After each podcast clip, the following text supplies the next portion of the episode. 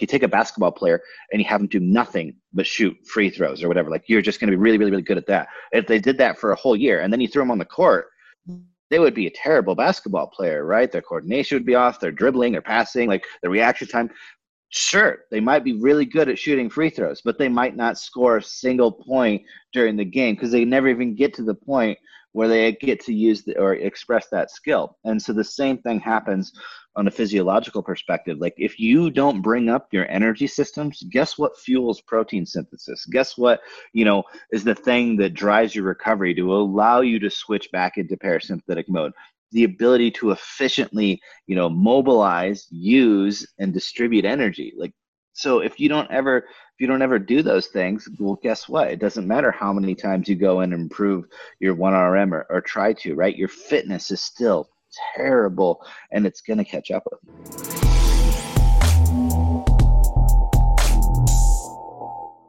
Welcome to the Upside Strength Podcast, your number one fitness and performance resource in Switzerland.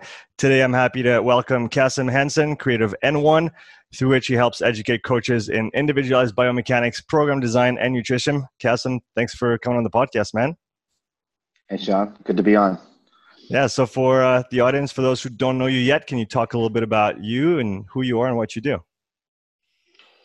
Uh, so, as you said, uh, I'm an educator, um, and kind of I started my path as most people do, and you know the interest in athletics and personal interest and uh, then went to school for biochemistry pre-med and shortly after that got really interested in some of the people in the private sector like charles poliquin and some functional medicine stuff and just have never stopped wanting to continue to um, kind of pursue that education path which led me to the basically conclusion that you know the only way to do things right is to do things on a very individual basis and that's kind of the the theme of, of, what we do now as we look at every aspect of training and nutrition and figure out how can we make this fit an individual rather than you know a group or a population. So you have a background in biochemistry and molecular biology is that correct? Yes. Yeah and so go ahead. Go, go ahead I, I mean, it was uh, kind of a, a pre med, but that was the the main focus. But I threw in like exercise science and kines and whatnot. Basically, I made sure that I didn't have any free time at university. That was kind of that was kind of the goal.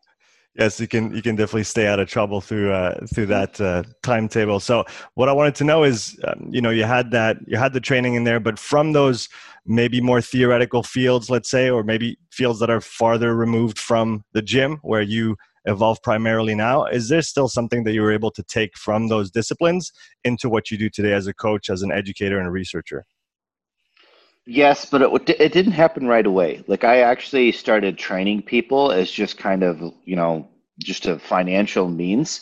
Uh, you know, after I was taking a break from university, and I was like, well, you know, this is the thing I can do that'll make some money and whatnot. And it wasn't until I really started taking it to an advanced level that kind of some of that, you know, more technical education uh, came into play, especially, you know, from the biochem side that's for like understanding kind of like okay maybe how could we drive a particular exercise stimulus and how maybe is the this nutrition or supplementation interacting? Some of the some of that biochemistry really started to click when i started thinking a lot deeper in what i'm doing. Um, but it wasn't like it was okay you know we're going in we're doing three sets of 12 on squats or whatever and i'm talking to my clients about the krebs cycle. Like if you want that stuff to be valuable you know you have to be willing to put in the work to get to the point that you can use it now that makes sense. Um, can you talk about you know in your in your career so far? What have been some of the the biggest mistakes you've made in the early days in your coaching? Um, probably the same ones that most people made coming up through this through the same eras, right? You know, I went through the period where you know carbs were you know awful, and you know was throwing people on crazy training and stuff like that. So I mean, I'm not immune from making a lot of the fad mistakes that. Uh, that the industry has gone through throughout the years. But I would say, uh, uniquely to me, um, probably you know going too deep down one path, and this is kind of something that I, have tried to put on uh, or or pass on to our students is that you know being a specialist and really focus on one thing is good but eventually you get to the point where it's actually that foundational information needs to be brought up with that or that becomes the weakness. And so because i really like to dive deep into things i would go into like so for instance when i went down functional medicine i went too far down that rabbit hole and i would kind of lose the context of some of the other things and then it's like okay now i'm focusing too much on the new nuances i'm majoring in the minors um, and so being able to like be able to step back and see that context and make sure like okay i'm not forgetting the obvious stuff because i'm so hyper focused on this specialty or this thing that really interests me right now yeah, yeah. So kind of uh, don't miss the, the the forest for the trees. Let the um, in functional medicine. What are some of the things that kind of pulled you deep and that made it hard for you to come back out and look at the big picture? Well, I think it was when I really started getting into the like the testing, like you know, doing the organic acids tests and the blood tests and and stuff like that. And you know, when you get a when you get a report back and it's got data on it, what you your instinct is that you want to go and you want to correct all of those points. Um, and I think that was that was probably the hardest thing to like say like wait wait wait. Maybe there's a simple thing that we can do that's going to affect all of this you know on a grand scale. Um, it's not a pill for an ill type thing. And that and that transfers over from like western medicine into functional medicine. It's like well maybe there's one group's using quote unquote supplements the other one's using drugs or whatever. And it's really it's like if you still look at it it's like okay i'm trying to correct these things in the lab and i'm looking at each one of them instead of really seeing the the, the context of a whole and then also considering the individual of like okay I mean, do I really want to throw like, you know, seven supplements at this person? Or is there probably a conversation on lifestyle or something like that that's actually going to be, you know, a more sustainable, bigger impact on these markers, you know, but you don't see that in the book, right? It's funny what you just said reminds me of um, something I learned through the Altis uh, short sprints course. And Dan Pfaff talks about when you look at someone sprinting, finding the one poison that actually affects the movement instead of saying, oh, his knee's not going high enough, so he needs hip flexor, uh, you know, strength, or his whatever needs more hamstring flexibility. Actually, look at the whole thing and determine what one thing might affect the whole instead of kind of picking every detail apart and then trying to, like you said, solve every little problem one after the other. Exactly. Uh, so you talked about Charles Poliquin. Who have been your biggest influences alongside uh, Charles uh, in your uh, career as a coach? Um, I mean, so many, and the, the, one thing I say is that the the majority of people that have had a big influence me have influenced my my direction or my thought process. Um, you know, so after Charles, like Bob Rakowski was uh, one of the ones that really kind of turned me on to the functional medicine path. Um, you know, even Paul Chek back on the day, like, you know, he had this uh, he had this presentation on soil, and that's kind of what got me into like focusing on food quality and mm-hmm. and whatnot. Um, and so it's it, it seems like at different points of my career, there's been different influences, um, and I think that the one thing that they all have in common is that they were all like very driven, like very education focused individuals that like continued continued on like you know um like all of those guys are still on a path like of knowledge for themselves. Well not charles rest in peace but until till his end like charles was still still investigating. Even even despite you know all of their faults i think that's the big thing that i picked up is that you know you're never done. Like um, all of them would would open a presentation of you know with half of what I'm going to teach you right now is probably going to be wrong, you know, in, in 10 years. And I think that's the one thing that I consistently picked up from, from all of those mentors is that, you know, you got to go with the, the best that you have right now, but never stop because you're going to find, you know, we're going to know something better. A new study is going to come out. You're going to have some new observations, some anecdotes, something's going to happen and you're going to change. You're going to adapt. Don't ever get, you know, complacent. So, in that context, what are some of the beliefs that you maybe had coming into the field, and that you've changed along the way that uh, that have influenced by the things that you learned by you know not stopping and continuing to educate yourself? Mm-hmm. So there have been a lot of places that it would have been you know kind of easy to stop. Um, you know, did, Charles had a bunch of program design stuff. It was very athletic based, and then after that, you know, I went and I took some stuff that was very um, physics based, and I'm like, okay, there's a lot more to this exercise selection that we, we could do that they aren't necessarily looking at in the athletic realm, where all of these movements are dynamic and whatnot. And that's where I was like, okay, now half of that stuff doesn't matter because of strength profiles and momentum and, and all that stuff. And then in there, I was scratching in my head and I was thinking, well, this stuff's really cool and we could just go with this. But then I was like, but what about all of the internal mechanics of the muscle tissue, the architecture, the amount of pressure that's being built up?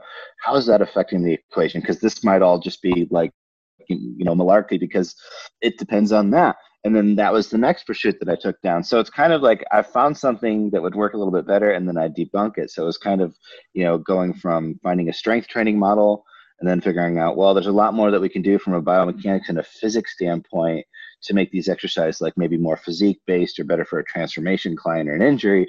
And then I'm like, wait, wait, wait. Now I'm circling back into the biochemistry realm where I, I left school and finding out that actually that is the interplay in terms of like, well, the physics doesn't matter if we can't put the biochemical energy, if we don't have the hemodynamics to support the tension in the muscle, then the joint mechanics are irrelevant at that point. And it's just kind of been the cycle of like finding another level to add back into the system. Yeah. So talking about N1, the, the company you created and uh, where you focus on that individualized approach, whether it's biomechanics, nutrition, or else. So what kind of pushed you down this path to starting this uh, this endeavor? What kind of what flags did you see along the way that pushed you in that direction? So for about I think it was three and a half years, um, I ran a um, an online coaching program that was six months long and would get like 20 to 30 people in and the guy that I was I was doing the program under, um, in terms of like the the business, he he had this demand where it's like, okay, everybody's program needs to be individualized but also the same, and that never quite made sense to me. But I I did I did my darndest to try and and make it happen, meaning that what I ended up doing is is I would put people through like the same style of mesocycles, but like the volumes and the nutrition and stuff would have been uh, tailored to them individually. And throughout that process, what we tended to see um, is trends. And actually, this is you know to co- to rewind back to a couple of the other questions. Like one of the things that I picked up uh, from like Charles and Bob, especially was just t- tracking tons of data, right? But also not getting lost in it. So I was tracking sleep and digestion, and you know how good are your pumps and soreness, and uh, diastics and morning heart rates and temperatures, like all sorts of stuff, right? From both the you know the functional training world to the or not functional but uh, functional medicine world and the strength training world, tracking all of these metrics, training and outside of training. And so we started to see patterns of how people were responding differently in terms of biometrics as well as results during these different phases of training and how depending on what somebody would have in terms of like their pre-existing stress or inflammation or whatnot they may they may or may not respond to a certain type of training. And it was actually dissecting that data after about the second year. So basically spent four rounds or two years just kind of going through that. And then all of a mm-hmm. sudden those patterns emerged.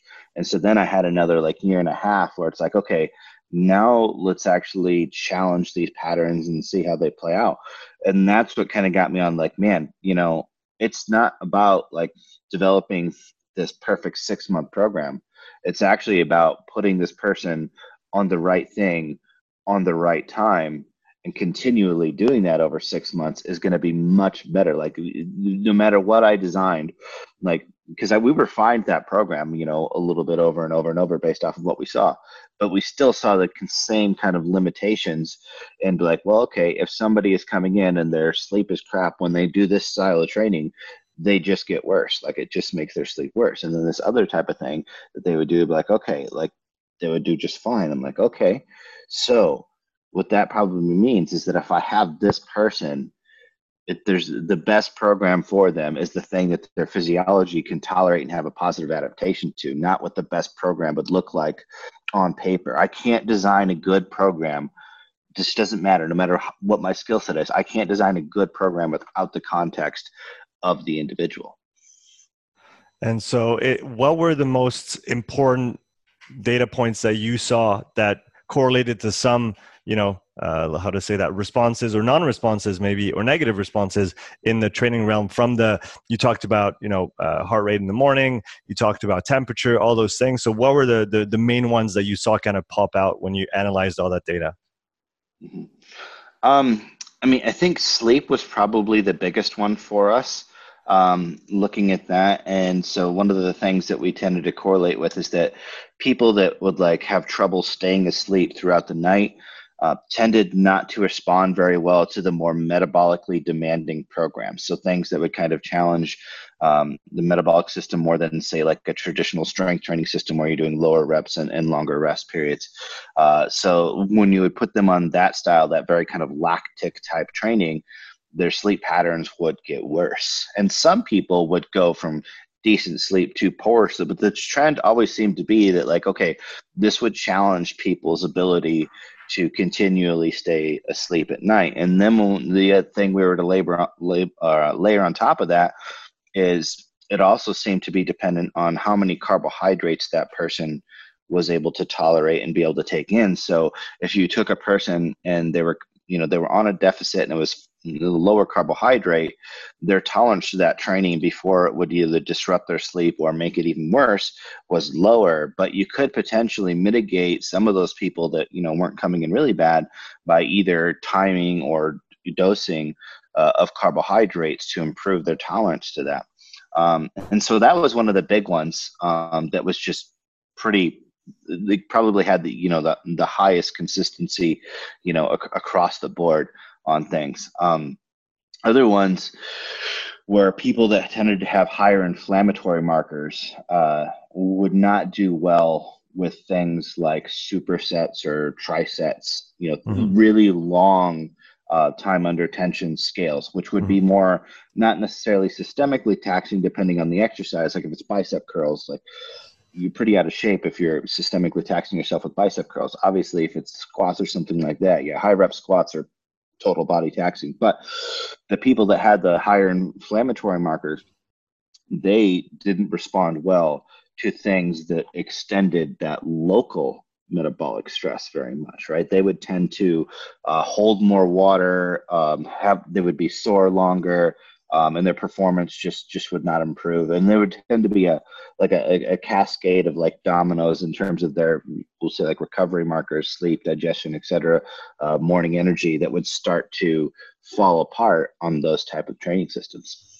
So is that something that you use now in your in your coaching and and in your education in terms of you know depending on maybe if somebody's going through a rough patch with sleep or with stress or with work, mm-hmm. you might actually change up their program to to match that profile or to allow for their system to actually you know uh, improve and adapt and not actually not get worse. Yeah. So what we teach on the programming design side is um, we kind of have broken up uh, like training into stimuli and so we kind of have uh, segregations of stimuli like we'll have like okay this is a like a more locally metabolic stimuli. Maybe we're focusing on some of those ampk or mitochondrial adaptations and then we might have this other thing like well this is systemically challenging so it's going to have like upper or lower body supersets. And then we might have a um, like a mechanical tension based thing where we're kind of focusing on you know volume of effective reps for hypertrophy. Um, you know so it's about going back into those sets fully recovered but working within that window and certain degrees of failure, et cetera. So building these stimuli around the theoretical mechanisms of, of what would be going on, and then trying to match that with what we assess a client would then be able to do and get positive adaptation. So basically not compounding a exercise stimulus that is stressing out a system that already would appear stressed on their assessment. And so we kind of refer to that concept as like trainability, right? So it's like, okay, the best thing for you is something that your body can positively adapt to, not something that like it already is that the system's already stressed or it's been stressed so long that your body's not going to it's not to make any positive adaptation to it. It's going to maintain homeostasis uh, at best. Um, and so that's kind of the the base foundation of the way we do program design now is, is that we look at okay with an individual what options do i have in terms of the stresses that i can put on their body which one of those is going to best work towards the goal that I'm trying to do. Because a lot of times you have options. Sometimes you don't have very many, but sometimes you have a lot of options. And then it's like, okay, now if we look at the macro cycle and the things that we want to cover, like what's going to be the best? And sometimes it may not be the thing that's most associated with their goal. A lot of times, what we'll do is we're like, okay, we're going to do a phase of training right now that's going to bring up some either performance or recovery adaptations in you. So it's like we're kind of paying in, investing early so that we can have better quality training in the second and third months or whatever down, you know, down the program. In in your experience, what are the the the least taxing types of uh, of training or training methods that you might use? Say someone uh, maybe just had a just had a child, so sleep is going to be out the window, and maybe stress is high at work. What is kind of the the minimum maintenance kind of type training that you'll give to someone so that again it allows them to not be completely broken all the time but also still keep a minimum of something in in the game while you know this this hard phase goes through just so there, there's one of those that exists on both extremes. So one of them would be on the on more of the strength side of things, where it's like, okay, you're doing lower volume per session but higher frequency, like strength type reps. So I mean, what we tend to call this is like, all right, it's uh, we'll say we'll almost say like, well, it's kind of like metabolic loading with neurological or strength based rep and rest intervals and then you're using frequency uh, as the driver. That's kind of what we do for deloads or people that are coming back in where they don't need a lot of stimulus per session at that point right? Or they can't handle a lot of stress. So it's more about getting volume of tissue done but creating a high amount of tension um, and then just re- repeating that you know in a in a frequent fashion. On the opposite side of things is what we call like uh, we call it either like an AMPK. Uh, that's like the, the goal that we're going for, the the mechanism that we're trying to trigger. But we also it's the most common method that we use of going after that is an incomplete rest method where you're using a submaximal load uh, but what you're doing is you're doing repeated efforts with very short rest so you're getting to the like the fatigue the effective reps and the metabolic stimulus via density rather than intensity um, and that tends to be, from what we're able to observe, tends to be less inflammatory. Uh, and it tends to, you know, m- one of my theories is, is that it's less uh, oxidatively uh, stressful as well.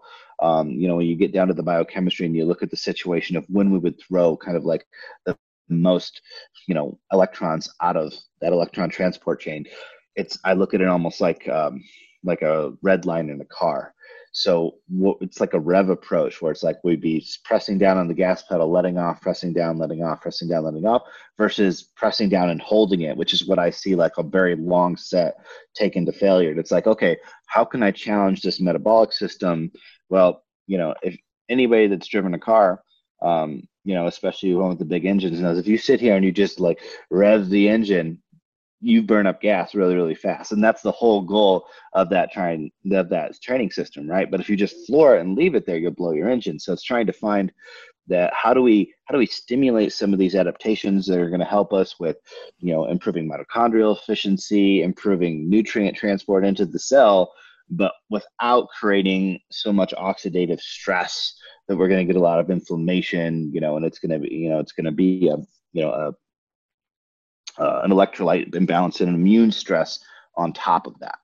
Would that maybe in, in other terms would you would you qualify that as a almost like a cardiac output circuit where you take you know shorter sets you far from failure but with like you said incomplete rest from from one to the next and you kind of mix it up and keep it going for quite a while yeah well i mean the cardiac d- demand is probably going to depend really on just what muscle group you happen to be trained so mm. like going back to that so like you could do this like um Vince Gironda uh, used a method that fits in in this stimulus. It was his eight by eight method. You take like a 15 RM weight, mm. you do eight reps, rest right. 30 seconds, do eight again.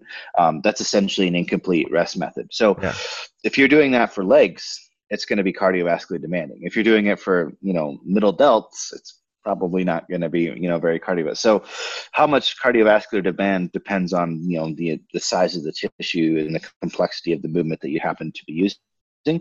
Um, you know, it's essentially like hit for it's like hit with weights basically is, is kind is kind of what it is right yeah. um, but whether or not that's a systemic demand depends on what you're doing the hit with yeah i was i was uh, what i had in mind was kind of a kind of a whole body routine where you might not be focusing on one uh, movement or body part but you'll actually be hitting a little bit of everything with i guess the goal the the goal in mind would be uh, more that cardiac development keeping that you know that a certain range with your heart rate without necessarily having uh, specific local goals let's say yeah, so that's what we would call a systemic program. Okay, yeah. Right. So where the goal is not to tax any of the local tissues that much, but it but it would be to um, tax the system globally. In terms of the context of like what are the least stressful things, systemic training actually tends to be one of the the hardest ones for people to manage if they're able, especially if they're able to push it. Mm. If you have a beginner, oftentimes you can put them on those programs, and because their local output is so poor, like it's they they tolerate it fairly well. But what you'll notice is that actually the the stronger and the more well trained people tolerate those programs actually much less. Okay. So, for instance, uh, like back back in the war days of taking courses, uh, Charles had this uh, this uh, hypertrophy camp, and one of the things you use death circuits, um, and so it was essentially um, squat, bench, trap bar, deadlift, pull up, like just cycled through, right? Which is which is brutal. Um, and you'd look and like some of the you know some of the smaller people especially some of the females they would just they would just be going through those programs like like oh yeah this is great right? But you got one dude that like you know benches twice his body weight twice like he goes through that circuit one time and he's dead he's puking in the trash like um and, and you see this progression if you work with people over years too. It's like okay like now this needs to be modified. The rest intervals are different. The reps are going to be a little bit lower. Maybe instead of like four big movements, it's going to be like squat and then like bicep curls and then another big movement, like something like that, because you're just able to create so much more demand systemically, you know, cardiopulmonary, metabolite clearance, etc. when you have more muscle and you produce more output. So it really kind of depends on the context of whether or not that would be a higher low stress uh, program for people. And we, to be honest, at this point, our clientele is largely other coaches um, or like physique athletes and stuff like that. Um, but it wasn't always the way. I used to work with the most broken of the broken, all the way up to people getting on stage and everything in between. Um, and you, but you would see you would see that pattern going across. And I would say the same thing. People that have sleep issues or inflammatory issues, that systemic taxation, you'd have to basically, you'd have to really watch the intensity at which you do it with them, or it would actually start negatively impacting the recovery. Now that makes sense. So, talking now about the the physique world that that you evolve in, what are some of the popular oversimplifications that still kind of are prevalent in in that world that you see? Um, oh geez, that's a big can of worms, right? Um, you know, I think if we if we continue on with the training aspect, um, I think a lot of what you what you see is is that you know people have an off season and then they have a prep and that prep is just all like cutting or whatever. And they're looking at it kind of like it's these two things. When in reality they would probably be better off managing certain adaptations in their body like year round right? So like there's nothing wrong with staying in condition in in the off season like keeping your cardiovascular system healthy keeping your like doing some things for mitochondrial nutrient partitioning and occasionally dipping into those things that people tend to like when they see one of those programs like oh this is a fat loss program just because you know yeah you're going to be breathing harder and it's going to burn more you know that type of thing. Um in instead of like oh yeah no like it's just like train heavy and eat a lot you know. It's if you do that for a long enough time you you do yourself a disservice because both on a cellular and a systemic level you just become so de- deconditioned that then you're not that good at utilizing fat and partitioning you know nutrients and your recovery your your your ans and stuff. All of those things could be in a much better place starting prep right? And then the same thing through prep right? Like i think a lot of people it's like their tendency is to want to push all of those metabolic systems there and it's like okay like a lot of these their adaptations are really really fast and if your goal is to come into a show with a ton of muscle. You don't necessarily want to do those things for like 16 weeks straight. So, an overall lack of intelligent periodization, I think, is a big limiting factor. And part of that is education based, but part of it is also psychological based, um, especially when you look at, you know, somebody that's gotten results with a particular program or a particular methodology. Um, one of my experiences working with competitors is half the time the programming battle was also like a mental game of like do they think this is going to work how you know because they get anxiety if they've had success in the past and now you're doing something different than they did before and i think that resistance to change uh, really slows people's ability to like kind of progress and adapt and use different methodologies. You often have to wait until somebody completely shits the bed and you know they like totally miss the mark to get on stage and then maybe they'll be open to some change right? But sometimes not. Sometimes they just go back and do the same thing but even more restrictive and that never never turns out well right? One of the one of the most heartbreaking things being in the physique industry for so long was noticing especially at the natural level is that um, and this was largely amongst female competitors because i just think they have a hard the female body just has a harder time bouncing back from the, the stress of competition is that girls would win their pro card, but they would never like on the pro stage they would never bring the same look as when they as when they were actually competing as an amateur. And so you would look at the show the amateurs would be on stage they would be competing girls win a pro card then the pros come on later and you're like wait a second.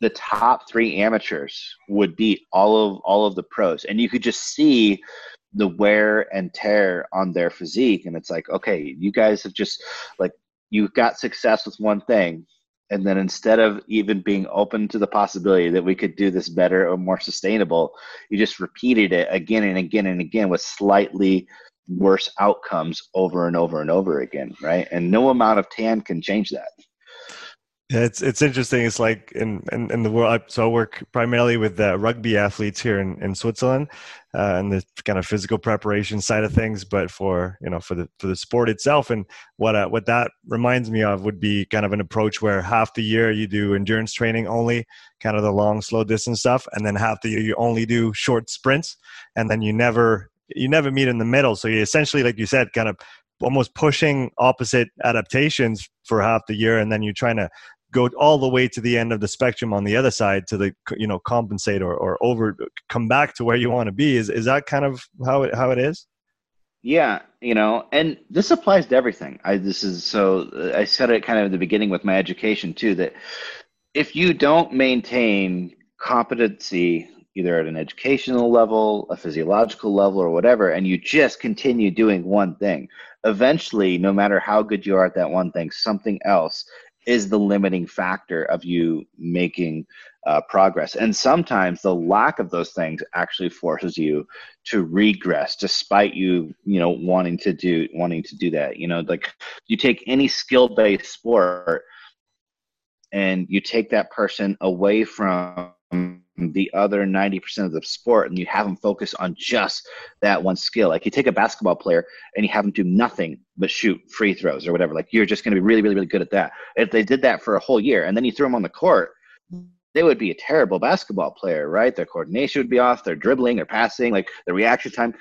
Sure, they might be really good at shooting free throws, but they might not score a single point during the game because they never even get to the point where they get to use the, or express that skill. And so the same thing happens on a physiological perspective. Like if you don't bring up your energy systems, guess what fuels protein synthesis? Guess what, you know, is the thing that drives your recovery to allow you to switch back into parasympathetic mode? The ability to efficiently, you know, mobilize, use, and distribute energy. Like so if you don't ever if you don't ever do those things well guess what? It doesn't matter how many times you go and improve your 1rm or, or try to right? Your fitness is still terrible and it's going to catch up with you. Do you think there's an element there's a psychological element in terms of the, the personalities that you might find uh, like are successful competitively at a high level in terms of drive and in terms of just needing to do one thing really really well instead of and and having maybe a hard time balancing out the approach and and maybe you know being a little bit more subtle with with some elements of training and instead like you said just going super hard in one direction for a time of the year and then super hard the other way because that's that's like the only thing they know how to do it. There might be a caricature, but I was wondering if there w- might be that aspect to it. Yeah, so I think good athletes have a balance of being goal orientated, um, and but also like just enjoying like the uh, we'll say um, the novelty of new challenges. Hmm. So uh, especially like working with competitors, powerlifters, etc., you would have those people that were so focused on that metric that if they had to take a week or two of not tracking or progressing that, that that just that just didn't work well with them um, because they were so hyper focused on the goal. They couldn't take a period of time where they weren't directly working on that, even though you try and explain to them, well, we're working on that indirectly. Like you would have to logic the crap out of those people and then maybe you would win the argument but they would still have anxiety about it because they would they would be agreeable with you but not but they wouldn't be agreeable with themselves.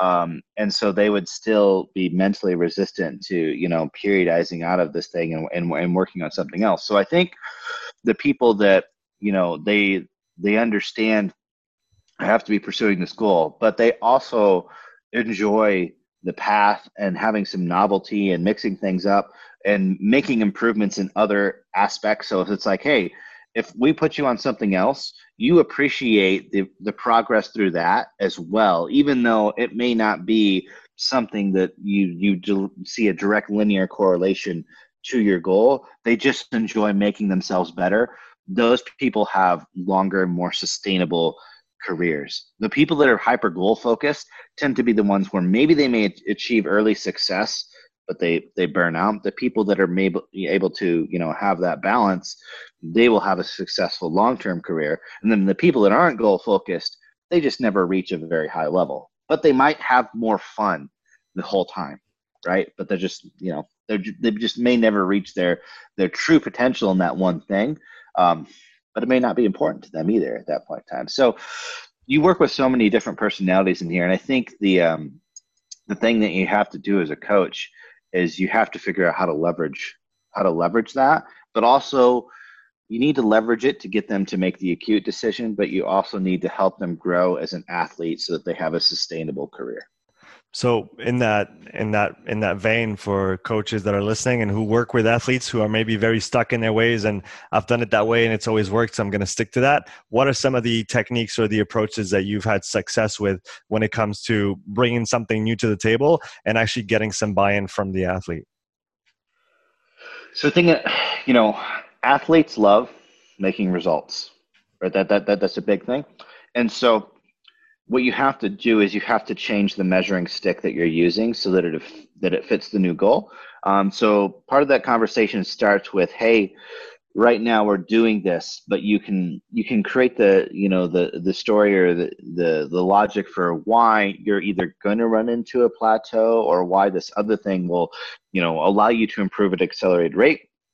But then when you go do that, you have to be able to provide a tangible marker that it's working because it's not going to be the same as the measuring stick they've continued to use right? So like if you take somebody and you know they've been focusing on a, a physique outcome or whatever and you want to put them in a strength block okay? Guess what? Now the six now the measurement for success is pounds on the bar but we may not have cared about that at all when we were going for like just hypertrophy or, or, fat loss. It was more about pushing to failure and volume or whatever it may have been. So you have to make sure that you change the the metrics that you're measuring and you make those the important goal and get them you know get the athlete to focus on that because if you give if you a good athlete if you give them a target they're going to go for it you can keep changing the target but you just have to be clear what the target is right and then if you do a good job and they actually get results buy-in comes really fast another thing I wanted to touch on with you was the whole machines versus free weights debate because I guess we it, it, should have been you know should have been dead a long time ago, but it's still around. So can you kind of give your two cents on on that topic and and when people say oh one is better than the other, what what's your response? Well, I mean, I think anytime that you kind of straw man like all machines or, or all free weights, what you're doing is you're just kind of showing that you're you're ignorant of being able to figure out what's the best tool for the job right? And um, you know because because there's there's pros and cons to each is, is a general thing. Like okay people say well free weights you have to stabilize them more. And you know machines you have a, a fixed path you know but but what if that fixed path is like right in line with your path and then stability is no longer uh, the limitation. Well then that's a good thing right? Not a bad thing. Um, you know if your goal is like maximal output. So i think the big thing is understanding wh- when to use the right thing right? And because there's there's better and not so good free weight exercises and, and machines. So uh, for instance if we look at categorically of like like free weights, free weights because we're just limited to gravity as you know our thing is is the thing that we're overcoming. There tends to be patterns where we're a lot of exercises are doing very similar to the same thing. Um, and so back training is a, is, is a big one. So whether you're doing a barbell row, a dumbbell row, a cable pull down, all of those exercises have essentially a ascending resistance profile like they're getting harder as you're getting to the short position. Like none of those exercises are ever challenging where you're stretching your lats or your upper back. They're always easy there. So it's like you're never training that portion of the muscle's length right? No matter how many free weight exercises that you do but a good machine might give you the opportunity to be able to add a stimulus that you just can't otherwise you know achieve. Um, so figuring out how to get those two things to complement each other is probably you know the, the the best solution right? Especially you know we all train at different gyms and that's one of the things that we deal with coaches is like okay you work with you know 20 clients.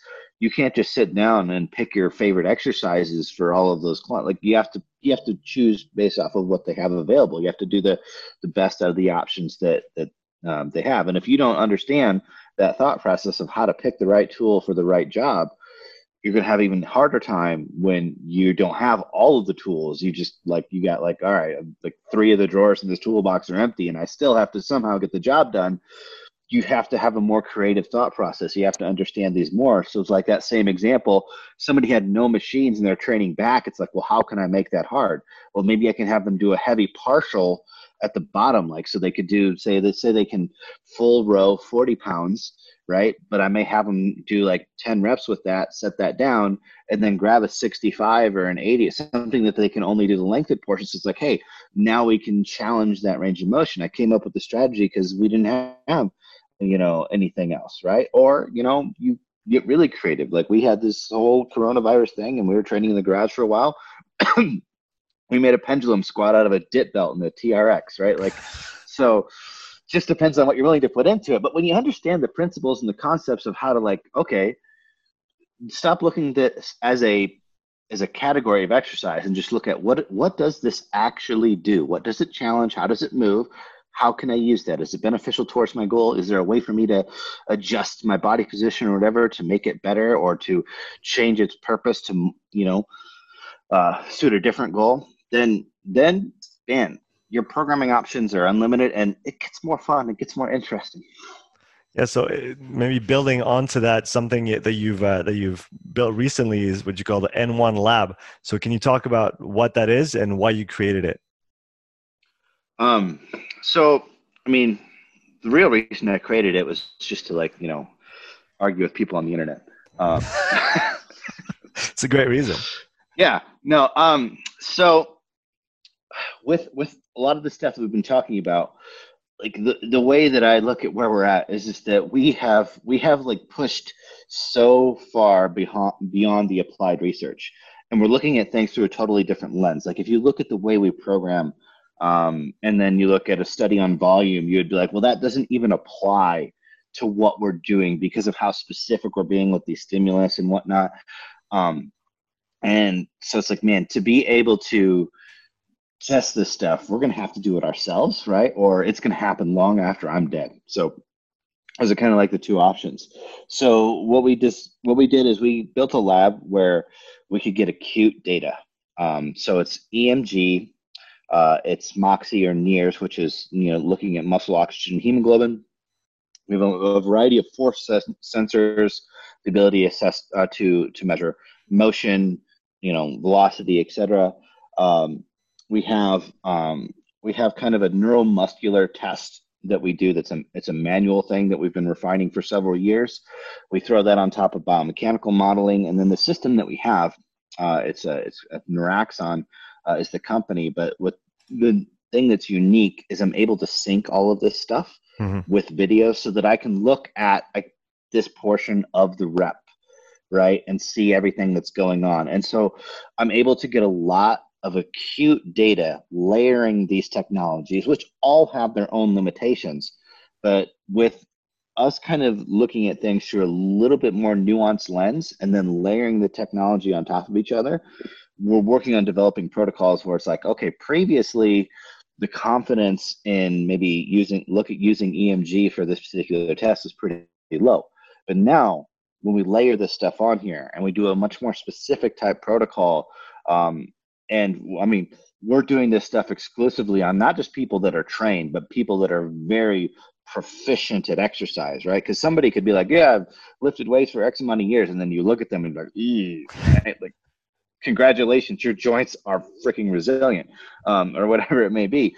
So, I think uh, I think what we're what we're doing um, might we might be the only people that can do it uh, right now. Um, but we're we're we're able to get like data on the day with this setup, which is so cool. Like, so this week we have like five things that we're gonna go and test, and basically every day we're gonna come back and be like, okay, cool. We actually we either proved or disproved, or we or we figured out a weakness and thing. A, a huge headache, uh, you know, of this whole system, like pioneering this, is we're using all these technologies together and nobody's tried to do that. And the technical hurdles have been have been huge. For instance, we we've we we worked out that we can't have all of the devices plugged into certain USBs because the power cycle of the computer doesn't keep up with the sync of one of the sensors. So basically, I've just it seems that more cords is all, like something that progresses every week. We have a progressive overload of the amount of cords and things and wires and stuff that we're needing just to drive the hardware. So um, you guys will probably hear the story like, yeah, Kassem was doing a, a, thing or whatever, but then he accidentally strangled himself in 87 feet of USB C cord or something like that.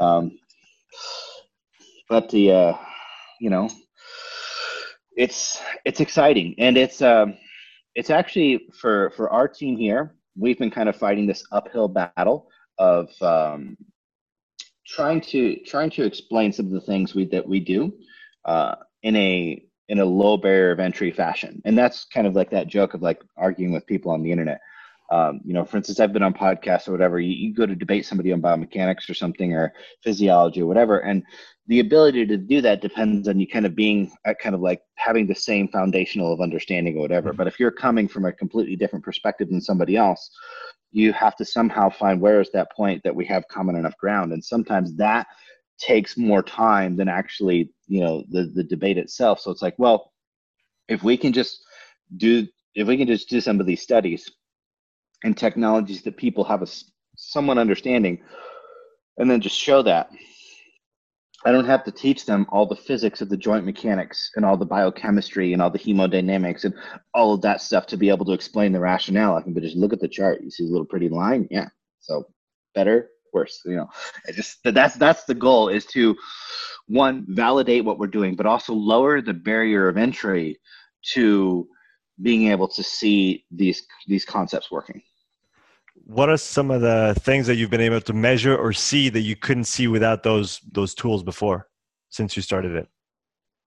Um, we've done a lot of things already uh, so we've we've been looking at the effect of different resistance profiles different muscle lengths um, pro- protocols. Uh, a lot of what we're doing also is uh, just actually going through the the uh, isolated exercises that we teach. So like we'll teach a pull down that's for iliac lats, so just the lower division of the lat, and people will be like, "Well, you can," you know, like, "Well, look, we can we can do it, right? We can show that like if we do it this way." That portion of the lat works more over the set than the other other portions of the lat um, all the way to the point that like we've been able to show that I can isolate the lateral uh, or long head of my bicep over the short head of my bicep by just using different setups. Um, and some of that's cool. How applicable is that to training? Like, are you going to have a long head bicep day and a short head bicep day? Probably, probably not. But you know, when we're looking at things like shoulder health and people developing physiques and just understanding like periodization over a year, it may be like, well, okay, now I have a new tool to be able to, you know, throw in some variations of elbow flexion training over the course of the year to get more complete development, maintain more joint health and stuff like that. Um, but I'm not necessarily going to grow a hematoma outside of like the lateral bicep area because I'm just doing a lot of uh, long head uh, bicep work. Um, but understanding the context in which this stuff can be very beneficial and knowing okay it is actually possible. And it's kind of cool because some of the stuff is things you would have heard like in the 80s or 90s that has just been dismissed as like bro science. And i'm like well you know these guys they just they were so focused on what they were doing. A lot of the things that they made claims of that were debunked by bad science are actually being affirmed by better better science, right? Um, and you see you, you see that a lot in the industry. So we've been able to show that we can really isolate tissues a lot better than what people think. Mm. Now the thing is is that most of what you see in the in the gym is not very isolated training, which is probably a big reason why people think you can't do that because they're not really getting to a lot of the extreme positions uh, that we are with the specificity because it's very specificity sensitive which is why if you don't understand biomechanics well like these these these tool sets are just not going to be available to you. You have to know how to set somebody up for this other things that we've done um, especially on the hemodynamic side is when we've been able to show that like different resistance profiles uh, allow for different amounts of, of blood flow versus occlusion mm. uh, going in so one of the things that we've uh, pushed is that if you choose an exercise that's more challenging the short position, it tends to be better for metabolic stimulus and doesn't really result in some of like, you know, as much soreness and stuff like that.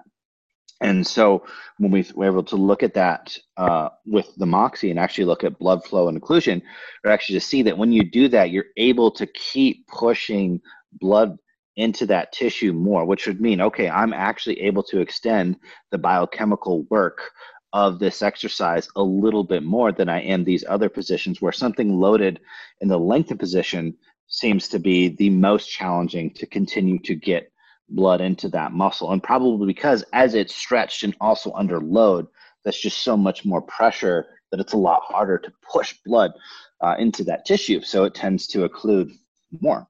Um, and that's that's a huge one for us because if if you if you're in the circle uh, of this industry that like gets nerdy into the physics and focuses on resistance profiles and whatnot, there's a certain niche that thinks that like there's only one resistance profile. Like you match the strength profile and then you only train that thing. Um, and I can tell you that that definitely is not optimal. I, have been I've been through that process from the educational side, from the practical side, et cetera, and it it, it does not play out well. It doesn't work out theoretically either. So, um, for instance, if i've actually picked something that matched what I could do, it's if I did a one RM, that would maybe be a good idea or a good idea because you would challenge it the whole way. Mm-hmm. But if you're doing ten reps, that means over the course of those ten reps, you're you're under shooting like nine out of those 10 reps in terms of your peak, t- you're not creating peak tension at any of those positions. And then there's the aspect that as soon as you create a little bit of fatigue, your strength profile changes. So if you do 10 reps, it's different every rep. Mm-hmm. Right. So it's like, well, how do you, how do you do that? So the only way to truly match the resistance to the strength profile every rep would be something like an isokinetic machine. Um, which, you know, I mean, if you want to spend 25 grand on a bicep curl and then a leg extension or whatever, I mean, go ahead um, if you got that FU money. But from a practical sense, it's like, okay, so instead of, you know, looking like, you know, a BDSM ad, you know, with all these things attached to you trying to get this perfect, perfect resistance profile, if you just understood how to take advantage and when to use a lot of the a lot of the exercises that are just readily available or maybe more easily manipulated, you get a better training effect and there's a lot less mental masturbation involved. So having this and being able to do that, I think is going to be huge because I know a lot of people that are very, we'll say, uh, very intellectual, like based, like they really like thinking about that stuff, but they're essentially doing themselves more harm than good. And the same thing for their clients. So being able to have some evidence to kind of debunk that, I think is going to be really good to kind of help those people not get in their own way in terms of delivering a better client experience and better results. Now that makes a lot of sense. For for those who who don't have a hard time maybe picturing it, can you give an example of two exercises that might train the same muscle but with different uh, different tensions at different lengths and how that affects, like you said, blood flow? Mm-hmm. So biceps are usually a really easy example for mm-hmm. um, people. Elbow is a pretty simple joint, right? It flexes. so um, one one example we always give is like if you're doing a standing, you know, dumbbell curl.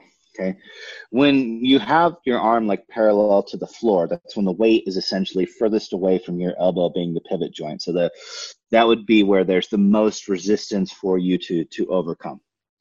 And so what you typically see when people do exercises, like if they're especially if they're this is they're doing all free weights, well maybe they'll do dumbbell curls, like standing, then maybe they'll do them incline. Um, maybe they'll do like a, you know prone incline or they'll do a preacher curl all of those exercises uh, they sl- like so like a preacher curl your arms slightly out in front of you right so now when your arm is parallel to the floor your elbow's a little bit more extended so it's it's loading it in a little bit more length but it's still kind of in the middle it's just not directly in the middle in, a, in an incline curl your shoulder is extended, like your arms are kind of hanging behind you a little bit. But as you lift up, your elbow's still at 90 degrees, but the bicep itself is stretched a little bit more. So those are small differences, and we've kind of changed the muscle length, but we're still kind of challenging the middle. But if you were to say take some pulleys, right, and like set them low and then walk out in front, so the pulleys were actually pulling a little bit behind you now as you now that is really challenging the elbow when it's extended and as you curl up where the cable is almost like touching your arm it gets significantly lighter so that's a big difference right rather than like okay we can do like these 18 you know bicep curls out of you know arnold's encyclopedia or whatever um, but how big of a change are those? Are they actually a big enough change that you would include them in the same program, or are these like maybe things that you would just use over, you know, different mesos or whatever? Um, you have to look at man, what what creates like a, a, a big change. So having doing a bicep curl with cables pulling behind you versus a dumbbell, which is just always going to be harder somewhere close to the to the middle range unless you like lay on your back or something. Um, don't do that; it's a crappy exercise. But uh, Someone will try it. Uh, that that's a big that's a big change uh, in resistance profile, right? And you can do that with different exercises. Um, you can do it with accommodating resistance, like bands, like all sorts of things, right? So bands always t- bands uh, are a thing that people I think um, use, and uh, I think there's a certain portion of the population that just thinks that if you put a band on something, it just makes it better, more hardcore, like like whatever. But understand that bands always influence the resistance in this in the same direction. It's, it's always it's, it's harder where the band is being uh, stretched more, or if it's reverse banded, it's you know it's still the same direction. So like for a hack squat, if you band it from the bottom up to the horns, the band is pulling you down harder as you stretch it up. If you band it from the top down to the horns, it's taking more weight off of the bottom. So the change is in the same direction but there's different components to that right? Having a band that you have to push into is really good if you're trying to accelerate into it. Having a band that's kind of taking resistance off at the bottom is good if you're trying to use more of a controlled like focusing on mechanical tension motion because you're able to just kind of make that point where normally so like if a squat, hack squat, any of those exercises where the hardest part is in where the muscle is stretched and the joint is at its most disadvantageous position. Basically, you have to stop the exercise when you fail at that one point. Mm-hmm. Meaning that you might have work done in the other like 75% range of the motion. So using something like a reverse band can be a great way of increasing mechanical tension by changing task failure from being the weakest point to maybe a little bit more stronger point. So it's like I can get a higher volume of mechanical tension by making it so that I'm not just limited to the weakest link in the chain. Um, and so you have so many different reasons and ways to be able uh, to use this stuff. Sorry, I'm kind of ranting on there, but I, I think that those two things kind of go hand in sense. hand because with resistance profiles, people that don't understand the biomechanics, the easiest thing is just like bands, right? That changes right. things. Right. So so think about so as a takeaway, think about where the in, at which length the muscle is most challenged in that range of motion, and then as a general kind of uh, advice, would you say that you want to train different? You want to challenge the muscle at di- maximally at different lengths throughout, whether it's a week, whether it's a month, whether it's throughout the year. So, uh, in terms of challenging a muscle for function it's more important that we take it through its full range of motion mm-hmm. than challenge it at right. all of the different aspects. But from a progression, especially in like hypertrophy, mm-hmm. there's going to be times where you want to put a higher volume of work in certain resistance profiles. So, for instance, the example I gave you is like, all right, if we challenge the short position of either a resistance profile or muscle length. Those are really good if we're trying to increase the metabolic, you know, um, taxation of the exercise. So we're, we're focusing more on that type of stimulus. But if your goal is high volume mechanical tension, you did a bunch of that, you would then be too like metabolically exhausted to get a lot of other high tension based work in. Mm-hmm. So it's I don't want to say that like um you should you don't always have to have them all. Um, but it's definitely like especially i mean if we're if we're looking at a large time scale like you know over a year you definitely want to want to want to hit them all i would say you know at least in some bit like if, if you know over the course of say like two or three months you probably want to hit all of them in there. But it could be a very small amount of volume if it's not the thing that correlates to your stimulus the most, right? Again, it's about maintaining that foundational basis. So the same thing applies to mm-hmm. our structural integrity, our ability to stabilize the joint throughout its entire range of motion. If you never load a joint at one part of its range of motion, what happens when all of a sudden you you break technique, you lose form, or you do a new exercise or something where all of a sudden you get there in a bad spot, right? That's going to make you more likely to get injured if you have no competency and no strength um, in those positions. So it's kind of like you need to maintain a proficiency, but your volume should be based off of the resistance profiles that most attribute towards your goal. Um, and you know, there's there's this is obviously a thing that we spend you know hours and hours and hours and hours uh, uh, covering, right?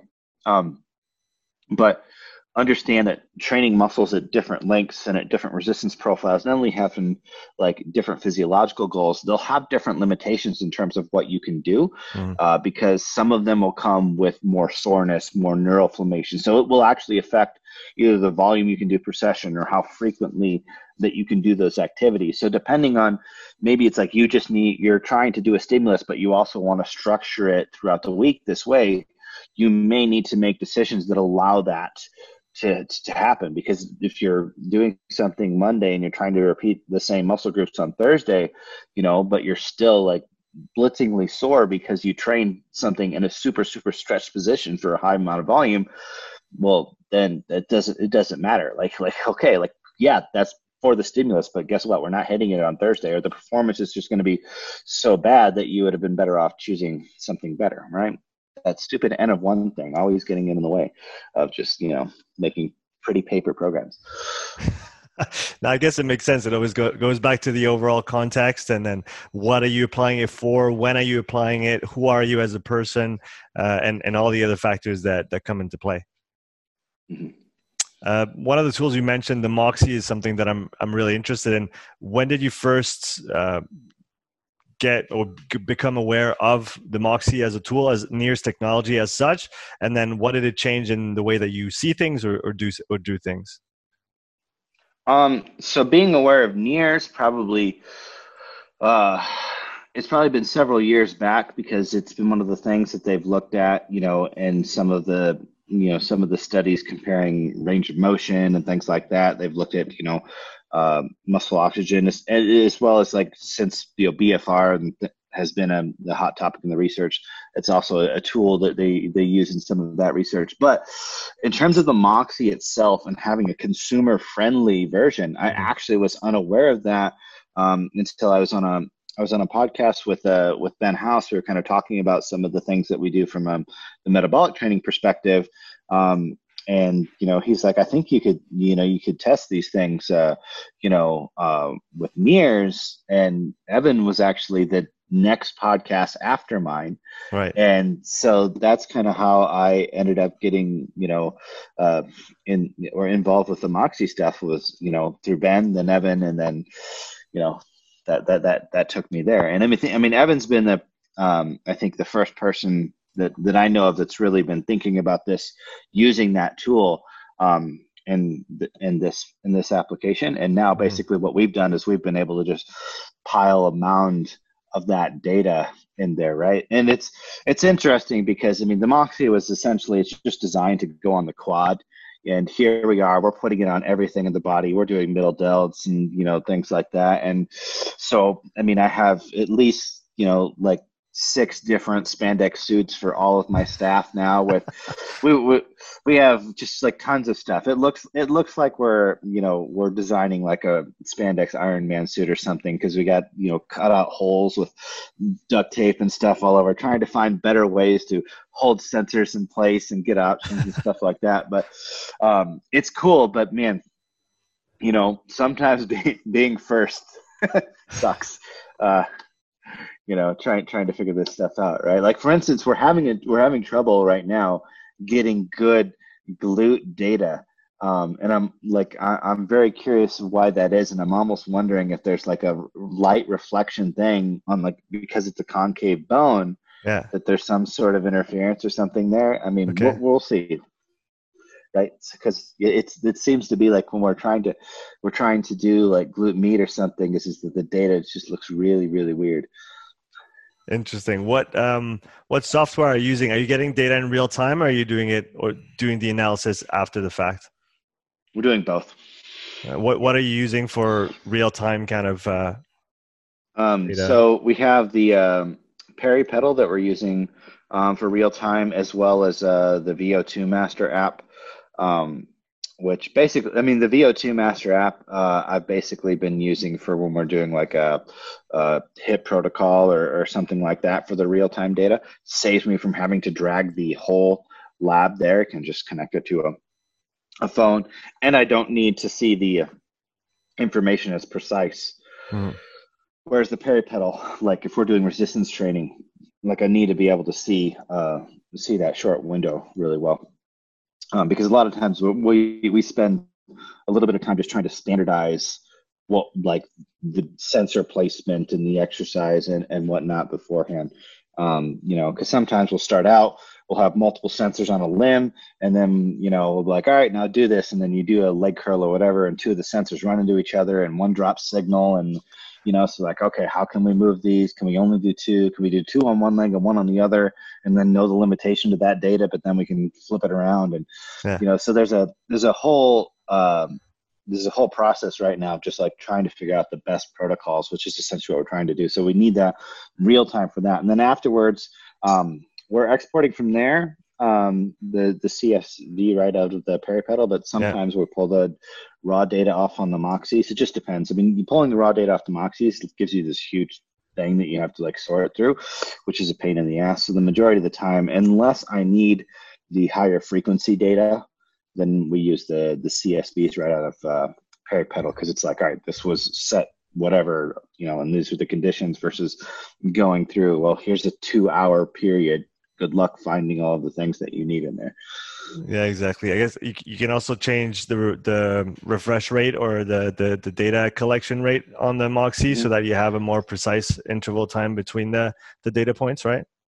Yeah. So when we pull the data directly off the Moxy, it's when we want that. So it, it does the uh, the half second reading, right? So you get right. two readings a second. Um, whereas with the PeriPedal, um, you'll the fastest, or it only gives you one per second right. one reading per second um, on there even if you have the moxy sensor set to do the every every half second. So right and we're playing around there. I haven't tried the perf pro and then um, i think uh, this week we're going to try and figure out how the golden cheetah thing works for a little bit better uh, data analysis you know.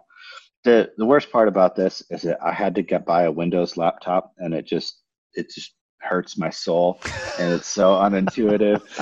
And that's that's been one of the biggest frustrations. I mean you know we got on this call i was just telling you i had this trouble connected with my laptop. It's a few years old my macbook. Yeah. this thing has no problems other than this headphone connection with zoom but that brand new like it's a like $3500 gaming laptop or whatever dude it just it's been a problem since since day one. Like it you know I don't know how people live like that. I hear you. Maybe we need to summon the Moxy gods to, to drop us some kind of uh, uh, OS, you know, Mac OS software so they can work with something. Yeah. Well, actually, the what we're what we're working on right now is uh, get nurturing the relationship between Moxy and Noraxon, so that the we get the Moxy will eventually be the right in the Noraxon system. Hmm. So that'll just eliminate all of all of that. I mean, it's still it's still maybe on there, but it's like, okay, only one Windows application to have to worry about. Like that's much better than you know three or four. Not sure. Um, uh, but also, then the data will be just it'll be synced. There won't right. be like exporting and doing all this stuff. It'll just be right there, beautiful. That's that's the goal. If you guys are listening to this, work faster. yeah, I think it's. I guess the the the use of the Moxy itself has become very, very user friendly over the years compared to what it was before. But like you said, the the data treatment side of things is still not up to snuff. I would say there's still a lot of there's a big margin for improvement there. Mm-hmm.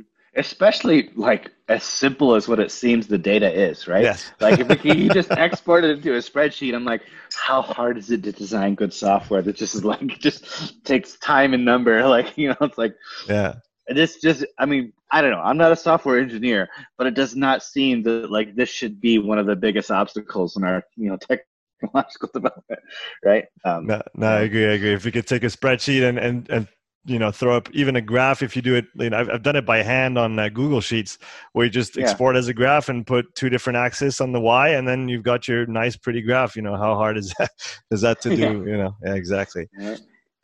All right, moving on to some uh, audience questions for you here. I've got Stefan asking, uh, up to what percent can nutrition and or improved biokinetics have an impact on performance in your opinion?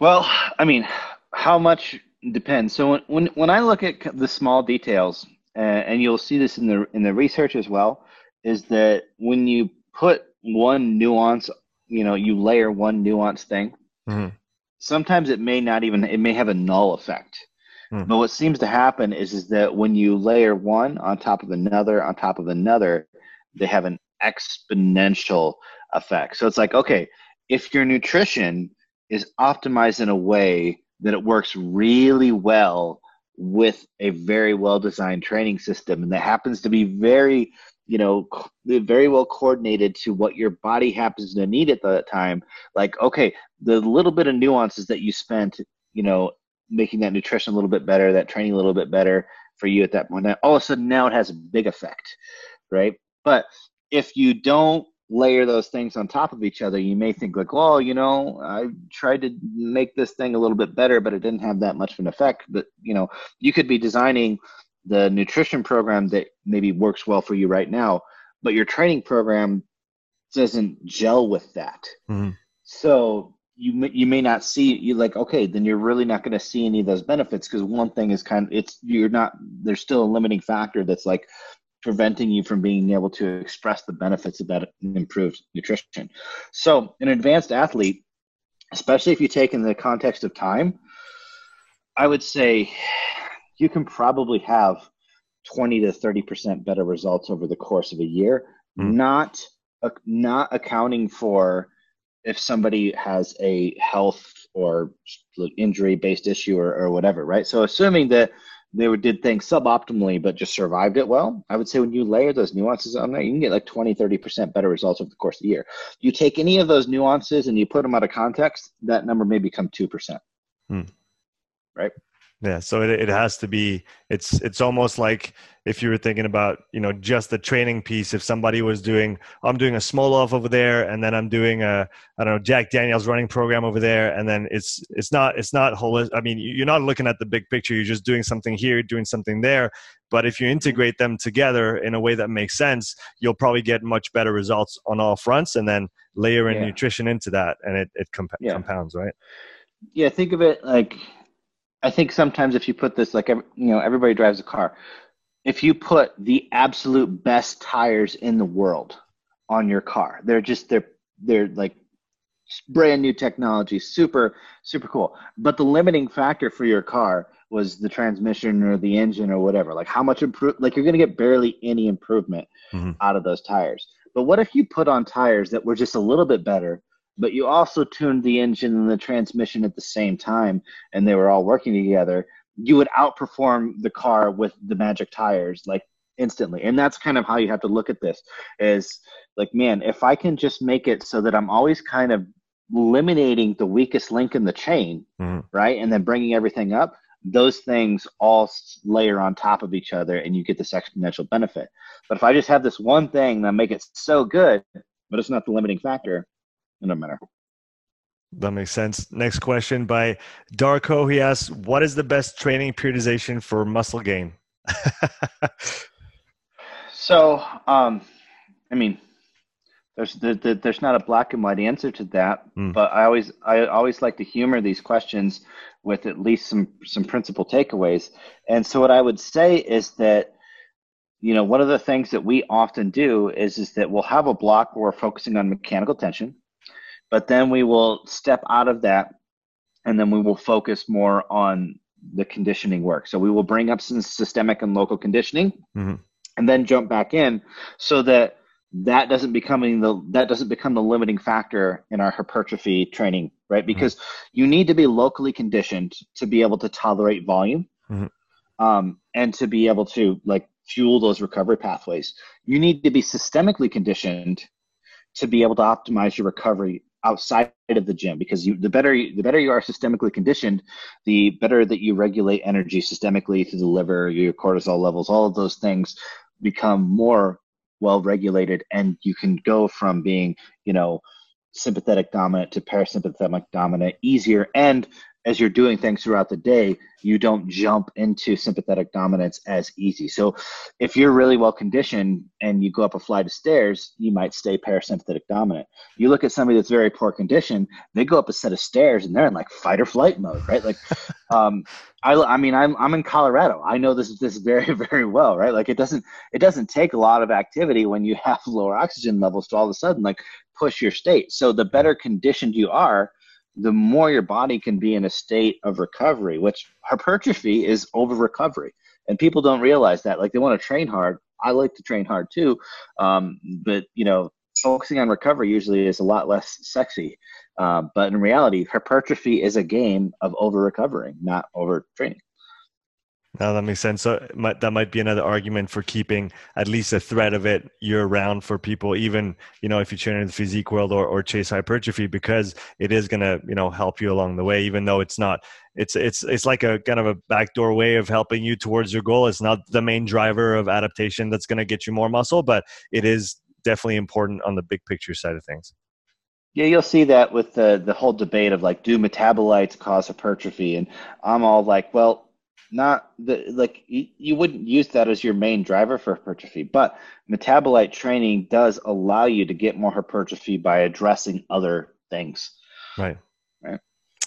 Next question damien asks is it a bad idea to train with DOMs um well, bad idea you know it's definitely it's definitely not optimal right? So when we look at doms um, from our research DOMS has more to do with uh, inflammation around the nervous system than it mm. does in terms of magnitude, right? So you can get DOMS from mechanical trauma, um, but the with what we've done, and we've actually just finished up a, a an, an internal study on this where we compared training at different resistance profiles versus different muscle length, and training in the lengthened position was way more significant DOMS than any resistance profile in a less lengthened position. So mm-hmm. a lengthened position, regardless of resistance profile, like when we get to that full stretch, um, there's actually um, a, a, good paper that came out, I believe, in like Nature, um, ironically, not like JAP or whatever, uh, but like addressing how there's this compression and like how because you have a fixed amount of space, we kept like in that stretch position of the muscle, we push those metabolites around, and that's what creates kind of like that neuroinflammation in those stretch positions. And mm. if the nervous system is inflamed, that's going to affect your ability to recruit. It's going to affect your coordination. So you're going to get less performance, probably higher risk of injury. Maybe not if you're just not able to do the loads or whatever, but definitely it's not optimal, especially in the sense of like hypertrophy. Now you could make the case that they're like if you're focusing on pure body fat loss or whatever, and you're trying to maintain frequency, that maybe training through a little bit of DOMS isn't terrible. But what I would say is if that's the case that you're ending up with, there's probably something that you can do from an exercise selection or volume or whatever to or just manipulating your program so that that doesn't end up being the case. So the question is not how bad is it? It's why would you if you have the ability to not yeah that makes sense. Cass i've got a couple uh, closing questions for you. First one is uh, what are you currently fascinated about and what will you be investi- investigating in the coming weeks or months? So um, after we kind of get through our exercise library of establishing our, our ability to bias these tissues, mm-hmm. the next thing that's going to be really fun is then starting to look at supersetting, like pre and post exhaust has always been one of those things where, you know, there's a lot of different debates, and we have our own perspective on that. Is actually looking at the different types of like, you know, training archetypes, if you will, mm-hmm. and seeing how that affects the ability what I'm really trying to figure out right now, especially with the NIRS, is trying to get what is the best tangible thing that we can have that is a predictor of how many effective reps or how much like actual volume of stimulus are we getting so mm-hmm. looking mm-hmm. at that oxygen desaturation mm-hmm. and is it how deep it goes how long it goes like is there a threshold of like a area under the curve thing that we can kind of calculate and then once we have that then we can actually look at these protocols and be like how efficient are we at actually getting volume of the mechanical tension that we associate with hypertrophy stimulus mm-hmm. um, and then we can say okay this is cool and then that could then lead to better long-term studies mm-hmm. right because it's mm-hmm. like okay we can actually now give a protocol where it's like acutely this looks like it's playing out this way right now big university that wants to babysit people for you know 16 weeks you come in and you're in the longitudinal study i'll move on to something else but that's kind of that's kind of that's one of the big goals of what we're doing with this is if we can create precedent then maybe some of these other labs that you know have an army of grad students can do the long long studies on this and then actually look at like hypertrophy outcomes or, or things like that over time. Uh, second question for you. What are you hoping to see more of in the physique world uh, in the coming months or years? Um well that's big i'm really looking forward to seeing what flex lewis looks like at not 212 like does that count? Um so he's, I mean, I, in, in the in the physique world, one of the things that fascinates me the most is just the appreciation for the freaks, and I say freaks is is is, is, is in a good way. Yeah. Um, you know, because being a being a regular human myself, if anything, on on the you know the less fortunate side in terms of the physique genes, you look just the marvel of being able to look at how some what, what people can do with some some bodies mm-hmm. right um and the the limitations of this you know and not getting depressed that like oh but like i can't do that uh, but uh, but just being able to marvel of like what is possible uh that's really cool um and it, it, on the scientific side i mean to be honest the thing that excites me the most is is is what we're doing, right? Mm-hmm. Um, I honestly, I mean, I think uh, some of the stuff that, that Bill Campbell's doing out of his the physique lab in Florida yeah. um, is cool. But outside of that, like none of the other research really uh, interests me. It's all like most of it is like looking at stuff that either it seems like well it's not really relevant because of the way they're doing it or they're testing something that's like a, a, duh right like i love all the studies that come out and be like yeah people have been doing that for like years it's made sense or whatever and whatnot and now we just gotta like yeah keep doing it. And I'm like all right. I mean it's nice to have but it's not that exciting. It's, not, right. it's like it's not changing the industry. Um, i'm hoping the stuff that we're do we're doing actually like brings some new thought and some new application uh, to the industry. So for those who want to follow that uh, that journey alongside what you do, where can they find out more about you and what you do with N1? So you can uh, you can visit uh, any of our sites. So we have uh, n1.training, um, which is our membership site. It's got our exercise library and articles, videos. If you actually want to take our courses, um, you can visit n1.education. Our Instagram accounts are the exact same thing.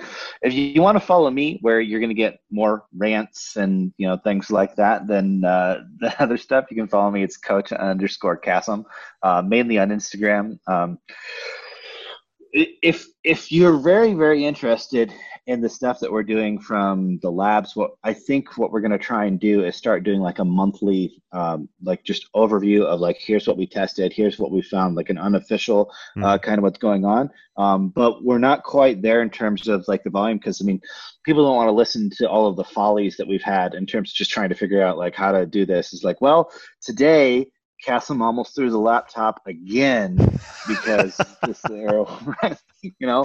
Um, yeah, that's that's that's the one benefit about how expensive this stuff is. Is it's it's kept me from breaking it so far. Um, that's if it if it was not expensive, we would at least be on like version four by now, probably. Um, yeah, so hopefully we will be doing that, and that'll be on our websites. It may end up being on YouTube, etc. Too, right? I mean, pretty much if you just you know, you throw us in any search engine, you'll you'll find all of our stuff. Or if you go to any of our social pro- profiles, we we got everything else in there, right? Or if you're just in the know, it's gonna it's gonna find you. Good stuff, man. I'll make sure I link all those in the uh, podcast description for the audience. Uh, thanks again for coming on today. It was a pleasure talking to you. Awesome, Sean. Have a good day. All right. Take care.